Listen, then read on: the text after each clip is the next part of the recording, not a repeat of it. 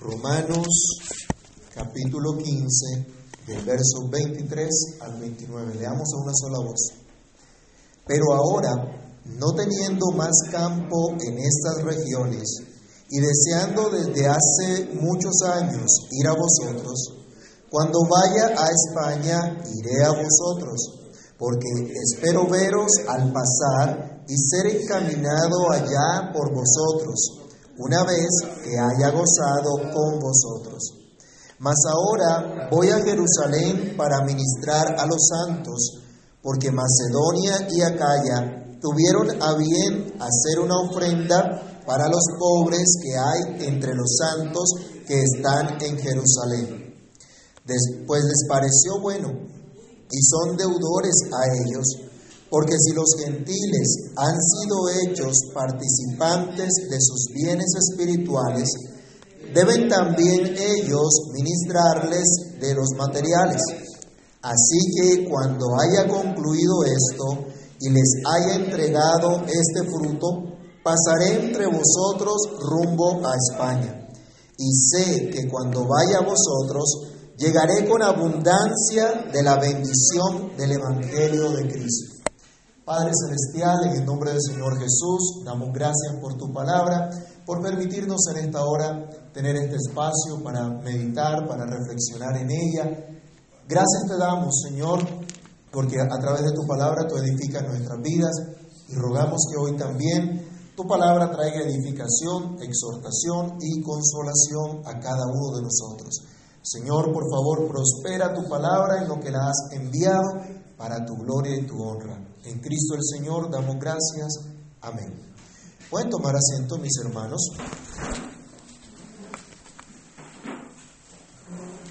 La historia del apóstol Pablo, brevemente referida en los versículos anteriores de este capítulo, nos señalan lo que es un gran esfuerzo misionero. Y veíamos la semana pasada que un gran esfuerzo misionero es en realidad un gran esfuerzo en Cristo en su obra, dependiendo del poder de su palabra y de su espíritu. Vimos acerca de ese gran esfuerzo para llevar a las naciones al conocimiento de Cristo, tal como Dios lo había prometido desde la antigüedad, para que glorifiquen a Cristo. Vimos que es un gran esfuerzo consciente y constante que debe continuar. Por eso el pasaje que nos corresponde reflexionar el día de hoy nos señala que la misión debe continuar o la misión continúa. Pablo está terminando su carta, pero no su trabajo misionero. Está terminando de dar algunas instrucciones para la iglesia que estaba en Roma, pero no había terminado el trabajo por realizar. Vimos la semana pasada que para esto es necesario tener claras y organizadas las prioridades. Si usted tiene un trabajo importante por desarrollar, debe organizar sus prioridades. De lo contrario, no lo va a lograr. Pueden haber muchas necesidades y se pueden presentar muchas cosas. Pero si tenemos las prioridades claras, sabemos por dónde debemos caminar. Para continuar así, Pablo quería llevar la labor misionera a otros lugares. Él primero tenía que cumplir con algunos compromisos Meditemos entonces, a la luz de la experiencia del mismo apóstol Pablo, el hecho de que la misión de anunciar el Evangelio a todas las naciones todavía continúa. La misión entonces continúa en comunión y participación. Esa es la primera reflexión. Comunión y participación. Así, de esta manera, los versos anteriores resaltan el trabajo misionero de Pablo y sabemos por el relato del libro de los Hechos de los Apóstoles de las luchas, las aflicciones que tuvo el apóstol en muchos momentos. También pasó momentos de soledad, momentos en que los que lo acompañaban se fueron, lo dejaron solo. Pero mantenía el empeño de llevar el Evangelio a las naciones no judías. A pesar de todo eso, nunca estuvo solo en realidad. Dios estuvo de su lado, claro está. Pero también hubo hermanos que hacían parte del cuerpo de Cristo, que le acompañaron en diversas oportunidades y que apoyaron su labor. ahora expresa a los romanos su deseo de hacerlos partícipes también a ellos de la labor misionera, pero teniendo primero la oportunidad de gozar un tiempo especial de comunión, comunión del cuerpo de Cristo. Para Pablo este tema es importante. La comunión del cuerpo de Cristo es importante.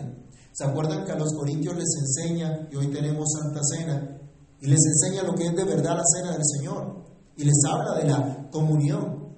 A los romanos, a quienes no conocían en su totalidad, sabían que hacían parte del cuerpo de Cristo y querían también poder tener comunión con ellos. Dice nuestro texto, pero ahora no teniendo más campo en estas regiones y deseando desde hace muchos años ir a vosotros, cuando vaya a España iré a vosotros. Porque espero veros al pasar y ser encaminado allá por vosotros, una vez que haya gozado con vosotros. Los caminos en diferentes provincias del imperio romano habían sido abiertos a la expansión del Evangelio los que nunca habían escuchado oyeron de la boca del mismo Pablo el Evangelio. Varias iglesias fueron constituidas y era ahora el deber de estas iglesias seguir expandiendo, seguir enseñando el Evangelio, anunciando la fe. Es por esto que ahora el apóstol expresa, ya no tengo lugar en estas regiones, ya cumplí con mi tarea, con mi trabajo. ¿Sí? Él era ese apóstol que daba a conocer a Cristo en los lugares donde nunca había sido dado a conocer. Se plantaron iglesias, se ordenaron ancianos. Tiene que continuar ese trabajo, pero ahora él quiere ir a otros lugares también a anunciar el Evangelio. Indica entonces que dentro de sus objetivos está llegar a España con el mensaje del Evangelio. Si usted mira un, un mapita por ahí, y mira el mapa de Europa, la semana pasada vimos parte de ese mapa del trabajo que hizo Pablo. ¿A dónde quedaba España? ¿Hacia qué parte? A ver. Afuera del Mediterráneo. Lejos, lejos. Lejos, era como lo más lejos que había. Era lo más occidental, era la parte más extrema de esa región. Era la parte eh, más extrema o la parte occidental de la de la Europa continental. ¿Y por qué quería llegar hasta allá? Pudiéramos preguntarnos. ¿Por qué quería llegar hasta allá, hasta, esa parte? Ahí está el, deseo, ¿no? El, propósito de llevar esta labor misionera. Pero ¿por qué hasta ese, hasta ese lugar que tenía de especial? Bueno, ya lo vamos a mirar. El apóstol Pablo dice, yo voy para España, pero antes quiero llegar a Roma y expresa que tenía ese deseo de compartir con los hermanos en Roma hacía mucho tiempo, muchos, muchos años. Dice, hace varios años he querido ir, pero no he podido por el trabajo que tengo acá. ¿Para qué quería ir? Recordemos por favor Romanos 1, versículos 9 al 12. Romanos 1, del 9 al 12 porque testigo me es Dios, a quien sirvo el Espíritu en el Evangelio de su Hijo, que sin cesar hago mención de vosotros siempre en mis oraciones, rogando que de alguna manera eh, tenga al fin por la voluntad de Dios un próspero viaje para ir a vosotros, porque deseo veros para comunicaros algún don espiritual a fin de que seáis confirmados esto es para ser mutuamente confortados por la fe que nos es común a vosotros y a mí. ¿Qué quería Pablo entonces? Quería poder ser edificado mutuamente, quería poder compartir con sus hermanos, gozar de comunión con sus hermanos. No conocía a la mayoría, había unos que sí conocía y, lo veremos ahorita en los saludos que él comienza a hacer en el siguiente capítulo. Pero quería participar con ellos de los dones.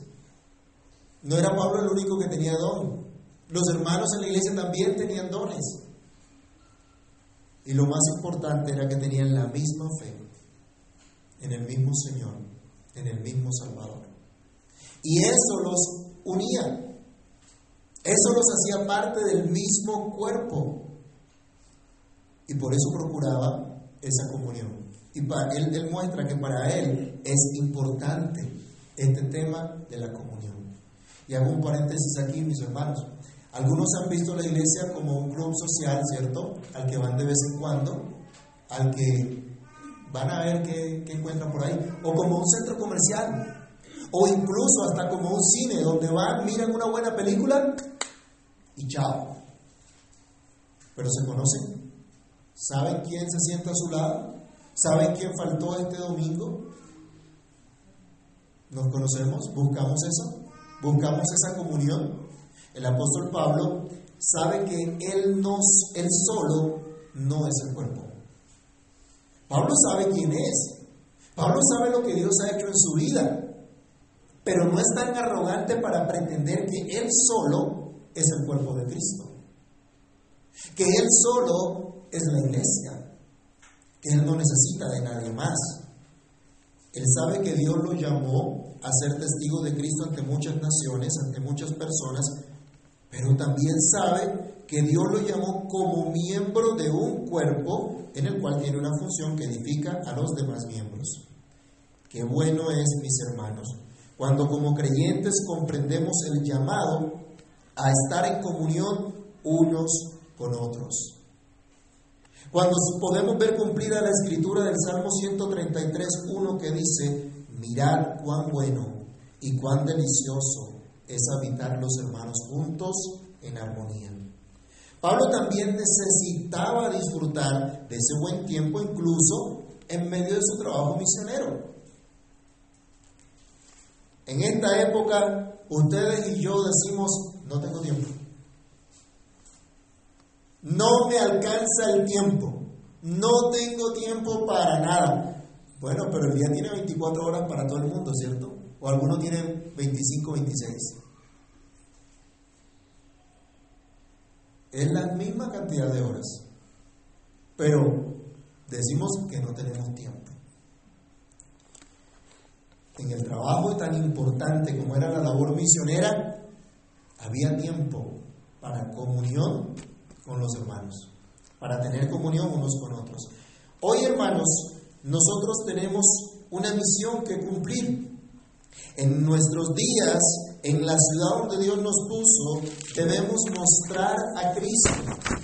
Debemos denunciar el pecado con nuestra manera de vivir recta delante de Dios para honrar a nuestro Señor.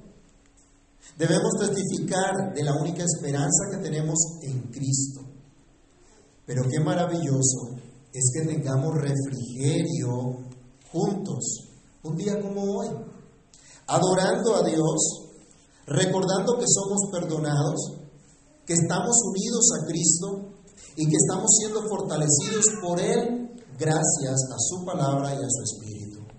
Qué bueno es que podamos también tener tiempos de compañerismo cristiano en donde podamos conversar, en donde podamos compartir nuestras victorias, pero también nuestras luchas. Pero a veces decimos, no, no son como dignos de confianza los hermanos, ¿cierto? De pronto me hacen quedar mal. Mejor vamos y compartimos con, con unos amigos por allá que no, que no son tan cristianos, pero, pero bueno. A veces preferimos ese tipo de comunión, pero qué bueno que aprendamos a tener ese compañerismo cristiano y podernos regocijar juntos. Qué bueno es aprender que ahora pertenecemos a la familia de Dios, que no estamos solos. Y que si podemos, en la medida de nuestras posibilidades, podemos compartir unos con otros y ayudarnos unos a otros. Pablo entonces, en, este, en, esta labor, llama también a los hermanos, no solo les muestra el deseo de tener comunión con ellos, sino el deseo también de hacernos partícipes de la labor. Hablamos de una participación activa en la labor misionera. Pablo no desea simplemente ver a los hermanos y gozarse con ellos y tener un tiempo especial de comunión, sino involucrar, involucrarlos en la labor misionera, invitarlos a participar de esta labor. No solo al recibirle con hospitalidad cristiana, sino al encaminarlo hacia España, el destino que tenía eh, como objetivo. es decir, que le ayudaran en su propósito de seguir el trabajo misionero hasta las tierras más al occidente del mundo conocido entonces, al extremo de esta Europa continental. Él quería que los hermanos que estaban en Roma se apropiaran también de la gran comisión que comenzaba llevando el Evangelio desde Jerusalén, luego a Judea, luego a Samaria y finalmente hasta lo último de la tierra. Por eso es que España representa, pudiéramos decir, en ese momento, eso último del imperio. Y si usted mira el mapa, parece a Pablo, vemos bordeando una costa y extendiéndose hasta la parte más occidental de Europa. Abriendo caminos en esas pequeñas ciudades para que de esas ciudades hasta lo más continental llegue el Evangelio. Una buena estrategia misionera, la que tuvo el apóstol Pablo. Y quería que la iglesia estuviera involucrada en eso, en llevar el Evangelio hasta lo último de la tierra. Los romanos fueron invitados a participar de eso. Seguro que no iba a irse toda la iglesia, quedaría como difícil, ¿no? Es como si aquí dijéramos, vamos a apoyar una obra misionera en tal parte, en tal ciudad, listo, nos mudamos todos para tal ciudad. No, es imposible, no era eso lo que buscaba el apóstol Pablo. Él no estaba pidiendo eso, pero sí que lo apoyaran en ese propósito. ¿Cómo? obviamente con sus oraciones, pero también con sus donativos económicos, para que pudieran realizar esta labor.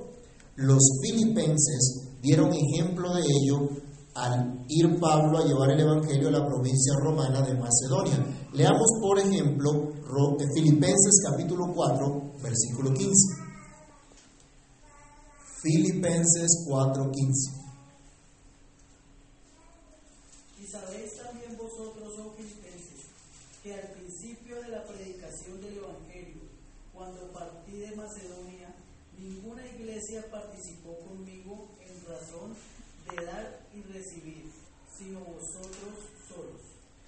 Otras veces el apóstol Pablo trabajó con sus manos para sostenerse y seguir la obra misionera. En otras oportunidades, varios hermanos le ayudaron. Leamos, por ejemplo, Hechos capítulo 15, versículo 3. Hechos 15, 3.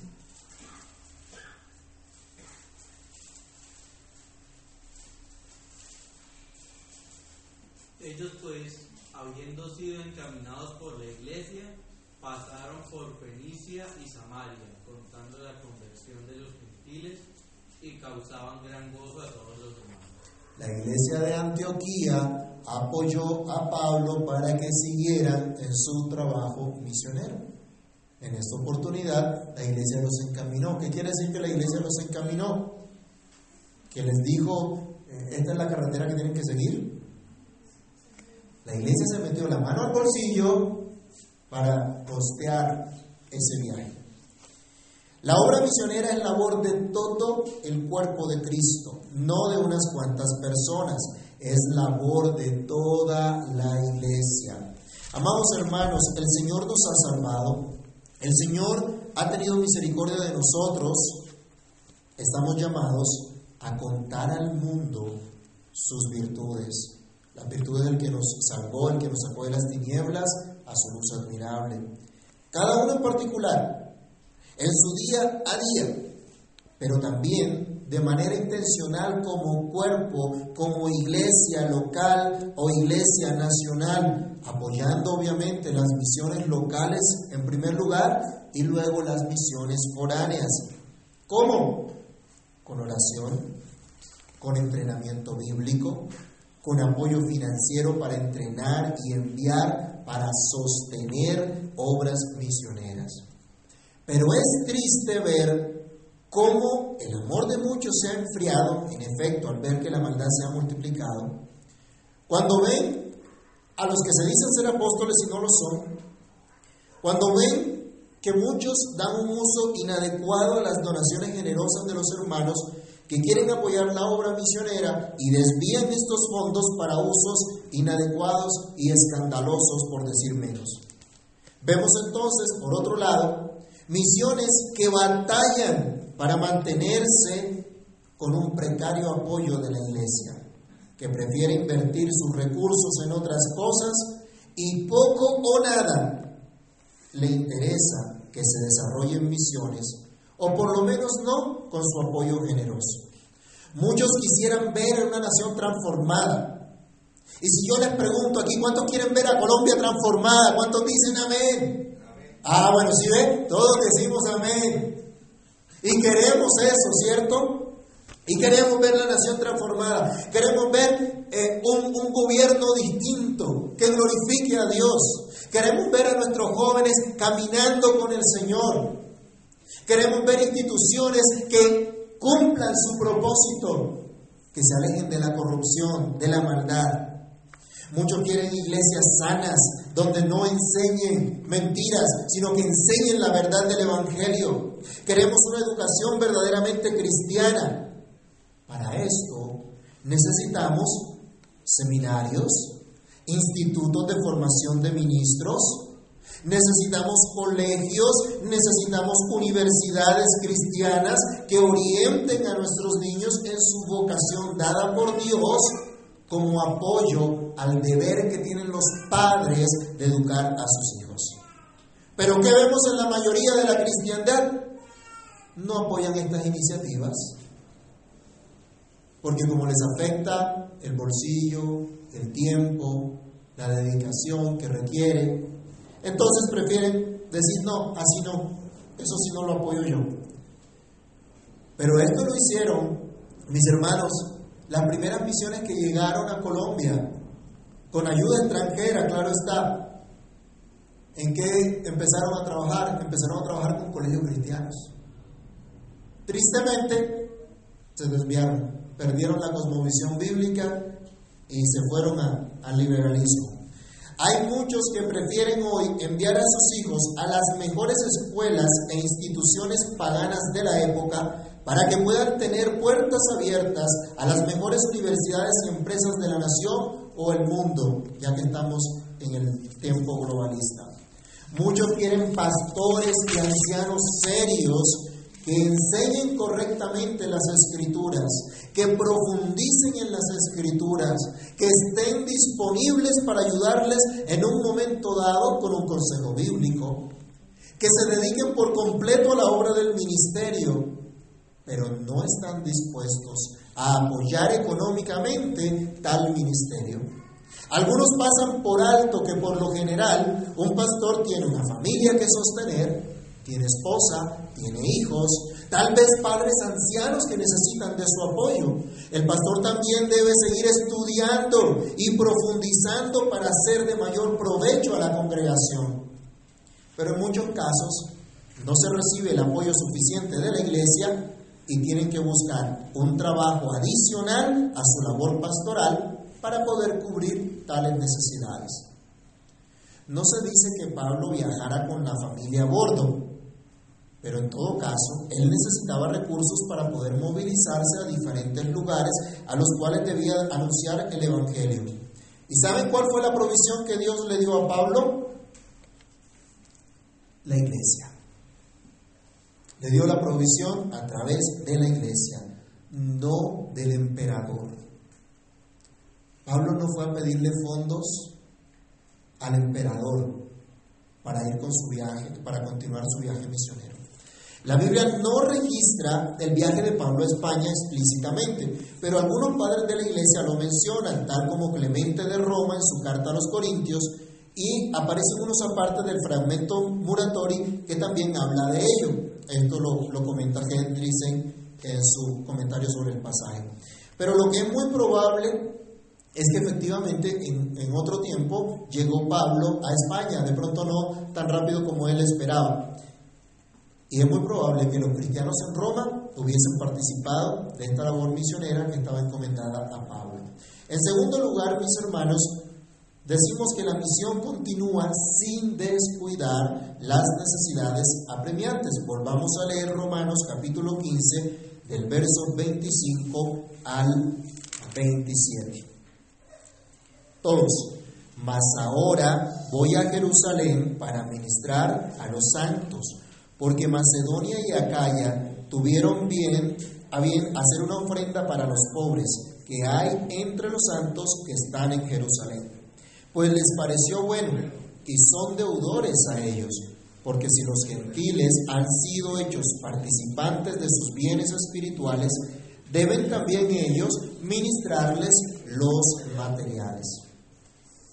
La labor misionera es muy importante y requiere dedicación, esfuerzo, apoyo económico, pero no se puede pasar por alto las necesidades apremiantes de la iglesia o, que la iglesia debe atender. Pablo ha dicho que espera ir a Roma, pero antes necesita llevar un donativo a los hermanos pobres de la iglesia que estaba en Jerusalén. Donativo que las iglesias de origen gentil habían recogido para una iglesia judía. La misión continúa sin descuidar las necesidades apremiantes, promoviendo la ayuda mutua. Esto era lo que hacía Pablo en las iglesias. A los romanos, Pablo no le, no le relata eh, su llamado o lo que Pablo decía a las iglesias respecto a dicha ayuda. Acuérdense que Pablo promovía esto en las iglesias, que pudieran ayudar en las instrucciones que daba, por ejemplo, a los corintios respecto a la ayuda para los santos. Pablo lo que le dice ahora a los romanos es, estas iglesias tuvieron a bien hacer este donativo. Él resalta la generosidad, si bien es cierto que Pablo los motivó, que Pablo les habló, finalmente fueron ellos los que tomaron la decisión, finalmente fueron ellos los que decidieron apoyar a la iglesia que estaba en necesidad en Jerusalén. Una iglesia estaba en aprietos económicos, otras iglesias, aunque no tuvieran mucho, en algo podían aliviar la necesidad de los primeros. No hubo problema porque el donativo fuera para una iglesia judía. Eran un mismo cuerpo. Y de hecho, esto ayudaría a mostrar a toda la iglesia que Cristo derribó la pared que separaba a los judíos de los gentiles. Y ahora eran un solo cuerpo. También era deber de los gentiles que se beneficiaran espiritualmente, que ya se habían beneficiado espiritualmente con la bendición que vino de los judíos, era su deber entonces apoyarles en sus necesidades materiales. Pablo dice, es lo poco que pueden hacer. Ustedes recibieron gran bendición, la salvación viene de los judíos. Y de ellos fue, fue que salieron los misioneros. ¿O Pablo de qué, de qué raza era? ¿De dónde venía Pablo? ¿No era de los judíos? Pero fue a predicar a los gentiles. Entonces Pablo les está diciendo, espiritualmente ustedes han sido bendecidos con esta nación. Así que pueden ayudarles también a ellos en sus necesidades materiales. Pablo y estas iglesias que nos relata el pasaje comprenden su llamado a mostrar la misericordia divina a los necesitados, especialmente a los de la familia de la fe. Leamos tres versículos, Gálatas capítulo 2, verso 10, luego Efesios 4:12 y el tercero es Gálatas 6:10. Comencemos con Gálatas 2:10.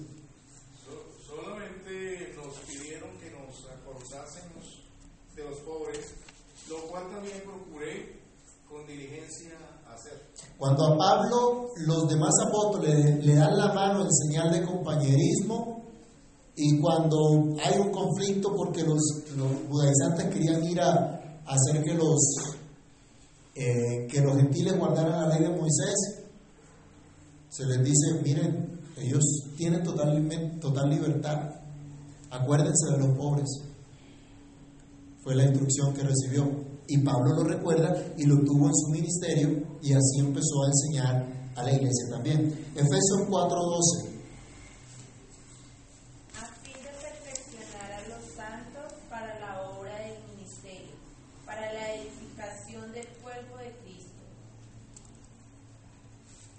Ok, bueno, creo que acá la cita estaba, estaba equivocada, no es la, la que estaba buscando.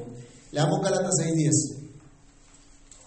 Así que, según tengamos oportunidad, hagamos bien a todos y mayormente a los de la familia de la fe.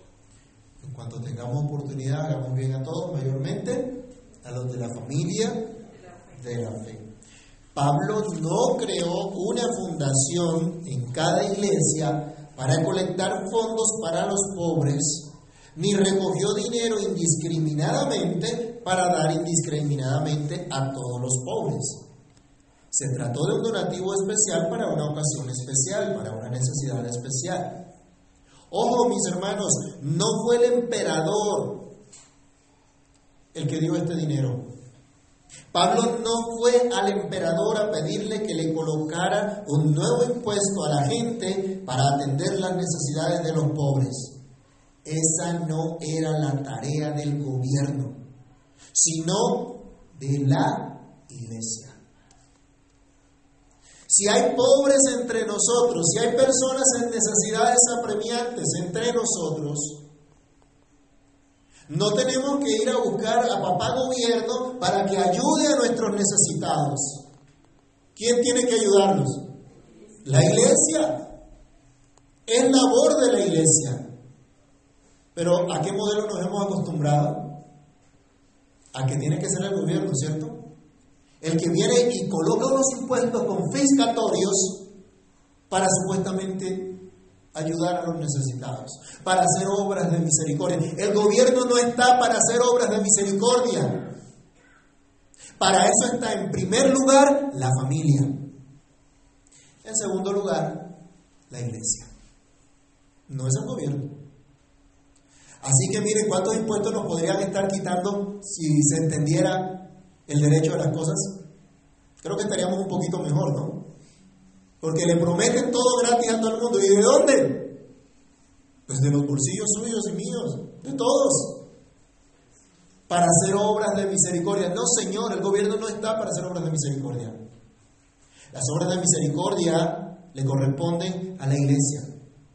A los verdaderos cristianos, a los que han tenido un corazón transformado por la gracia del Señor, por la misericordia de Dios. El gobierno no tiene por qué determinar tampoco lo que hacemos o no en la iglesia con el dinero que donan sus miembros. No hace parte de su jurisdicción. Y esto parece que a muchos les sonaría raro, ¿no? El gobierno no tiene por qué meterse en la iglesia. El gobierno no tiene por qué venir a meterse aquí a administrar los sacramentos, la palabra de Dios, pero tampoco nuestro dinero. Eso no le corresponde al gobierno. Para eso en la iglesia hay autoridades que responden por todos estos manejos y hermanos maduros que sabiamente vigilan y dan fe de esto. Obviamente, donde quiera que haya una iglesia verdadera. Mi punto es que Pablo promovió la ayuda mutua entre las iglesias locales de diferentes ciudades, fruto de la labor misionera.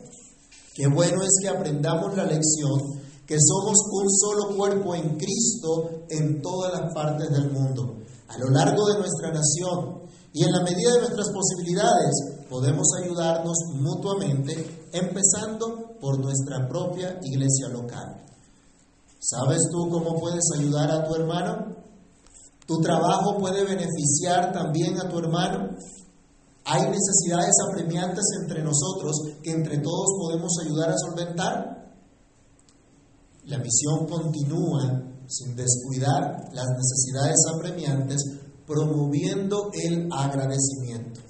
El donativo del que Pablo nos habla, si bien es cierto, hace parte de una obligación moral que tienen las iglesias gentiles para con la iglesia judía, puesto que los judíos eran los, los que Dios utilizó para dar esta buena nueva, para enriquecerlos a ellos, no es menos cierto que Pablo promovió entre las iglesias gentiles una, un, un fuerte sentido de agradecimiento para con Dios, que se refleja en un acto sencillo de generosidad ante una necesidad de algunos hermanos en Jerusalén. Aprovecho para decir, mis hermanos, que sus diezmos y ofrendas no son una obligación o un impuesto que cobra la iglesia, como una periodista hace poco mencionaba en su columna del periódico, abogando para que las iglesias en Colombia paguen impuestos. Sus diezmos y ofrendas son actos sencillos de adoración, de profundo agradecimiento a Dios por todas sus constantes bendiciones. Damos a Dios de lo que Dios nos da y compartimos en momentos de necesidad. Algunos de los que son ya miembros de esta iglesia local pueden dar fe de lo que digo. Pero incluso a nivel personal, varios de ustedes han podido experimentar esa comunión cristiana, ayudándose en ciertos momentos de necesidad unos a otros, incluso sin necesidad de mediar la oficialidad de la iglesia en conjunto. Esto también es parte de la labor misionera, aprovechar incluso las situaciones de necesidad para fortalecer el vínculo del amor cristiano en el cuerpo del Señor que es la iglesia. Por último, vayamos nuevamente a Romanos, ahora leamos los versículos 28 y 29 del capítulo 15. Así que cuando haya concluido esto y se haya entregado este fruto, pasaré entre vosotros rumbo a España, y sé que cuando vaya a vosotros llegaré con abundancia de la bendición del Evangelio de Cristo. Debemos decir que la misión continúa confiados en la bendición de Cristo. El donativo de los hermanos para los judíos era un fruto de la obra de Dios en sus corazones y seguro ayudaría a los hermanos de la iglesia judía a comprender que en verdad Dios los había hecho un solo cuerpo por la gracia de nuestro Señor Jesucristo. Más tarde veremos a Pablo pidiendo oración por esto. Aprovecho nuevamente, hermanos, para advertir que la ayuda mutua, la generosidad de los cristianos, las obras de misericordia son fruto de la obra de Dios en el creyente, no es fruto del Estado. Y el Estado no tiene por qué obligarnos a eso. Mucho menos por estas vías confiscatorias como los impuestos que quitan a todos para darle a algunos. Dios bendijo estas iglesias gentiles con su salvación y agradecidos con la salvación de Dios, pudieron apoyar a la iglesia judía en la situación económica difícil que atravesaba. Pablo espera entregar este fruto en Jerusalén y luego sí dirigirse a España llegando primero a visitar a los hermanos de Roma, confiado en que iría con la plenitud de la bendición de Cristo, que iría con el gozo abundante de compartir con sus hermanos igualmente salvos por la fe, así como Él, llenos de gozo al, al poder edificarse mutuamente, al poder compartir sus dones e incluso planificar el viaje de Pablo a España. Por el relato de los hechos de los apóstoles, encontramos que este encuentro se dio un tiempo de pronto mucho más largo del que Pablo esperaba. Alguien que me ayude leyendo Hechos 24, 27 y otro que se prepare Hechos 28 del 11 al 15. Hechos 24, 27.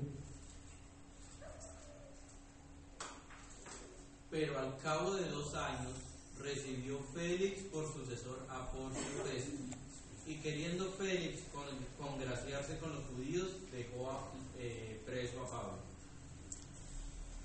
En el, sentido de la carta da la impresión de una premura, da la impresión de una esperanza de llegar en un tiempo corto. Él decía, viajo a Jerusalén, termino mi viaje y continúo. Pero le tocó esperar por lo menos unos dos años. Pero estos dos años estuvo preso. ¿Cómo llegó a Roma? Llegó preso. Interesante, ¿no? Bueno, no era tan como lo que él esperaba que, que iba a ser tan, tan expedito el viaje. En Hechos 28, del 11 al 15, que nos dice, Pasados tres meses eh, nos hicimos a la vela de una nave alejandrina que había invernado en la isla, la cual tenía por enseña a Castor y a Poros. Y llegados a Siracusa, estuvimos allí tres días. De allí co- costeando alrededor, llegamos a Regio. Y otro día después, soplando el viento sur, llegamos al segundo día a Puteoli, donde habiendo hallado hermanos nos rogaron que nos quedásemos con ellos siete días, y luego fuimos a Roma, de donde oyendo de nosotros los hermanos salieron a recibirnos hasta el foro de Apio y los tres tabernas. Y al verlos, Pablo dio gracias a Dios y cobró aliento. Iba preso, pero vio a los hermanos, los hermanos salieron a recibirlo a pesar de eso, y dice que cobró aliento. Él estaba esperando, cuando escribió, estaba esperando de pronto otra cosa, llegar de otra manera. Pero Dios le pareció que llegara de esa forma. Igual se gozó con él. Y de pronto no encontró las cosas después de ese tiempo como uno pudiera esperar. Leamos, por ejemplo, Filipenses 1, del 12 al 17, para ver qué encontró Pablo en Roma. Filipenses 1, versículo 12 al 17.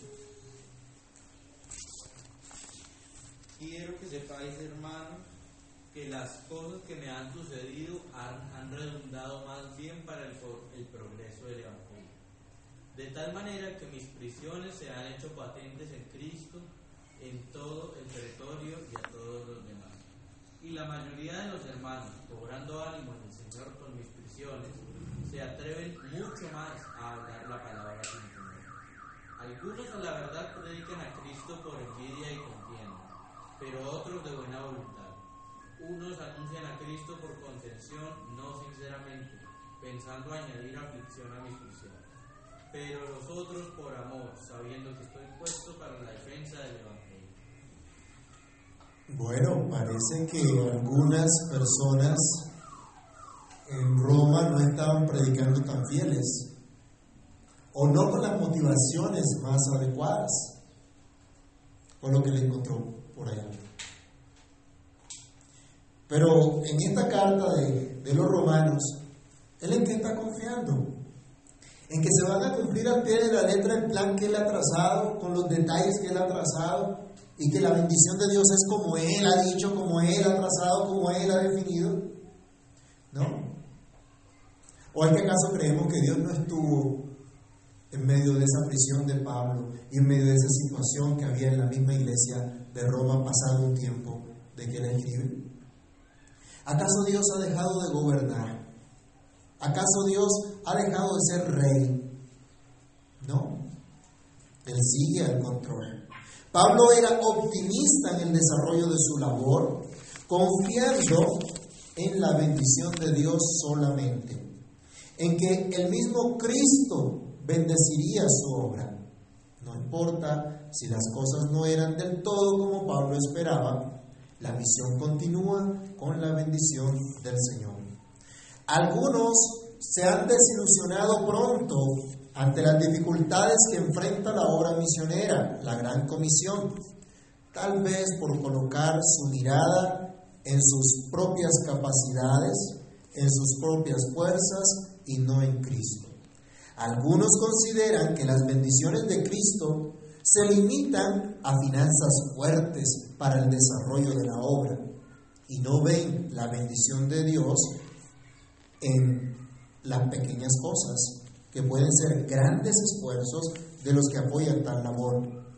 Otros ponen su mirada en el hombre, que a pesar de ser cristiano sigue luchando con el pecado y se escandalizan y no quieren seguir trabajando para el Señor a causa de un mal testimonio, no quieren seguir sirviendo en el llamado de Cristo a su pueblo. Pero mis hermanos, veamos el ejemplo del apóstol Pablo y encontremos en él a un hombre esperando por completo en Cristo para poder llevar a cabo su misión. Veamos a un hombre comprometido con Dios, que reconoce cuánto el Señor ha bendecido a su iglesia con diferentes dones para poder edificarse mutuamente y para dar a conocer el Evangelio a los que aún no lo conocen. La misión continúa Cristo sigue trabajando en nuestros corazones, así que no desmayemos. Tal vez no estemos pasando por el mejor momento, diría usted. Tal vez vemos difícil participar de esta labor misionera, pero miremos lo que Dios ha hecho. Consideremos la gracia de Dios en nuestras vidas, en la vida de nuestros hermanos, en la vida de nuestra iglesia local y seamos agradecidos con el Señor. Consideremos como Pablo que la misión continúa. Apoyemos la labor misionera con nuestras oraciones, con nuestro testimonio cristiano, con nuestros dones, con nuestro dinero, sin perder de vista la ayuda mutua y el agradecimiento confiando en la bendición de nuestro Señor y Salvador Jesucristo, aprovechando y disfrutando el poder tener comunión unos con otros como cuerpo de Cristo. Que el Señor siga anunciando, siga anunciando su salvación a través de su pueblo, que el Señor siga siendo glorificado hasta el día de su venida. La misión continúa. Oremos. Padre que estás en los cielos, en el nombre del Señor Jesús, te damos muchas gracias por saber hoy por medio de tu palabra que tú sigues haciendo tu obra y tú sigues colocando la disposición en tu pueblo, en tu iglesia, en tus hijos, para dar a conocer la buena nueva. Te agradecemos, Señor, porque por este esfuerzo es que incluso a nosotros ha llegado esta buena noticia y estamos totalmente agradecidos contigo por esta bendita misericordia que nos has dado. Señor, quieras tú ayudarnos a entender que aún la obra continúa, que aún en este tiempo la misión tuya sigue adelante y la comisión que nos has entregado todavía está vigente. Ayúdanos, Padre, a entender este compromiso de hacer discípulos para ti, que aprendan lo que tú nos has enseñado, que confíen en ti, Señor, que vivan para tu gloria. Ayúdanos a hacer este trabajo con nuestros hijos, con nuestra familia, pero también con las personas que están a nuestro alrededor. Y ayúdanos a hacer este trabajo apoyando también la labor misionera en todo lugar. Danos la sabiduría y la gracia para saber apoyar esta labor, Dios mío, y para no dejar a un lado, Señor, ni la comunión, ni la ayuda mutua entre nosotros. Te pedimos que nos permitas, Dios, de manera integral, apoyar esta labor, apoyar esta obra misionera para la gloria, para la honra de tu nombre. No somos suficientes y no somos competentes por nosotros mismos. Te rogamos, Dios, que tú nos des esa competencia, que tú nos des esa capacidad, esa gracia, para que podamos de, amor, de esta manera glorificarte, Señor. En el nombre de Jesús oramos y damos muchas gracias. Amén.